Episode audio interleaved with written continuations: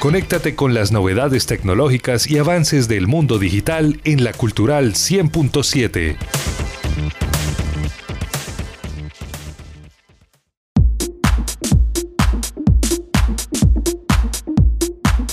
Amigos, sean bienvenidos nuevamente a la sección tecnológica de la Cultural 100.7 FM. Soy Oscar López y los estaré acompañando durante los siguientes minutos para brindarles la mejor información del mundo digital.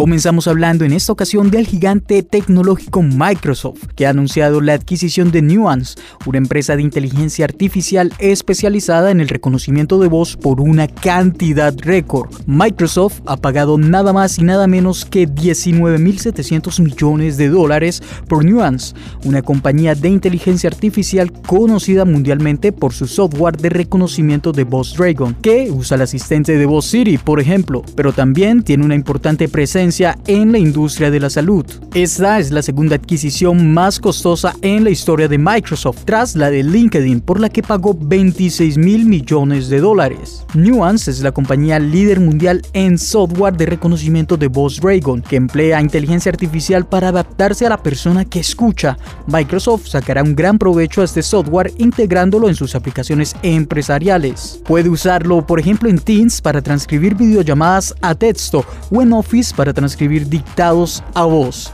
Además, Nuance dispone de plataformas de reconocimiento de voz especializadas en términos clínicos que usan hospitales de todo el mundo para transcribir los expedientes médicos, reduciendo el papeleo y el tiempo dedicado a documentar operaciones quirúrgicas, atención de enfermos, entre otras. Gracias a esta compra, Microsoft afianza su posición en el sector de la salud, una industria cada vez más tecnificada en donde la digitalización, la atención a distancia y la inteligencia artificial van a jugar un papel muy importante en las próximas décadas.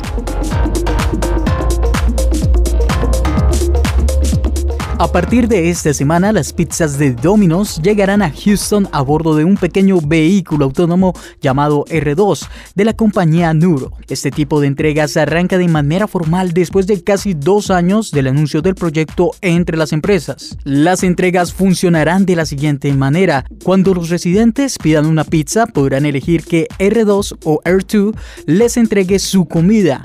Al seleccionar esta opción, ellos recibirán un PIN y podrán rastrear la ubicación del vehículo a través de mensajes de texto en su smartphone o en la página de Domino's. Una vez que llegue R2 se les pedirá a los clientes que ingresen el PIN en la pantalla táctil ubicada al centro del vehículo. Tras digitar la contraseña, las puertas de R2 se abrirán suavemente hacia arriba, revelando la pizza del cliente.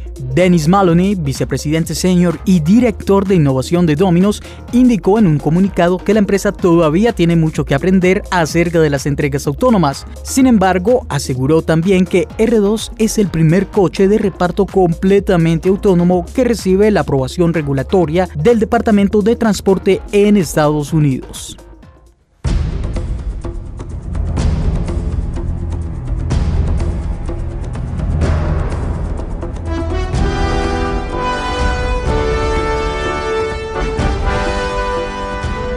En el mundo de los videojuegos, Sony planea adaptar las franquicias de PlayStation más populares de la consola al móvil. De los tres grandes de las consolas para videojuegos, Nintendo, Sony y Microsoft, fue Nintendo el primero en hacer una incursión en el mundo de los smartphones con Pokémon y otras franquicias, pero no el último. Una nueva oferta de trabajo en Sony apunta a un gran impulso hacia los móviles, adaptando las franquicias de PlayStation más populares. Según una oferta de trabajo oficial de Sony y descubierta por Eurogamer, la compañía japonesa planea hacer una incursión en el futuro de los juegos, que apunta a ser móvil. El puesto de trabajo hace referencia a un responsable de la división móvil en PlayStation Studios, el departamento que conforman numerosos estudios de videojuegos y desarrolladores independientes que crean videojuegos para la plataforma de PlayStation. La oferta de trabajo también menciona un plazo de entre 3 y 5 años para llevar a cabo los objetivos del puesto de trabajo. Estos objetivos no son otros que impulsar el éxito comercial y la rentabilidad de la unidad de negocio. Según la oferta de trabajo, se deja ver que Sony ya tiene algunos títulos para móviles en camino. Sony ya cuenta actualmente con una división móvil llamada PlayStation Mobile Inc. Desde aquí han salido algunos títulos como Run Sackboy Run, Beyond Touch Uncharted Fortune Hunter, juegos que acogen ideas de algunas franquicias o son complementarios al título para la consola. De esta manera podríamos estar ante juegos portados con todas sus características o también podríamos estar ante juegos basados en los universos, historias y personajes de estas franquicias exitosas. Esto último es lo que está haciendo justamente Nintendo con Pokémon Go o Super Mario Run. De momento lo único que queda claro es que los videojuegos móviles son una apuesta prácticamente segura para sacar beneficios. Nintendo lo ha más que demostrado con Pokémon Go y solo hay que ver las millonadas que hace Epic Games con sus franquicias en smartphones.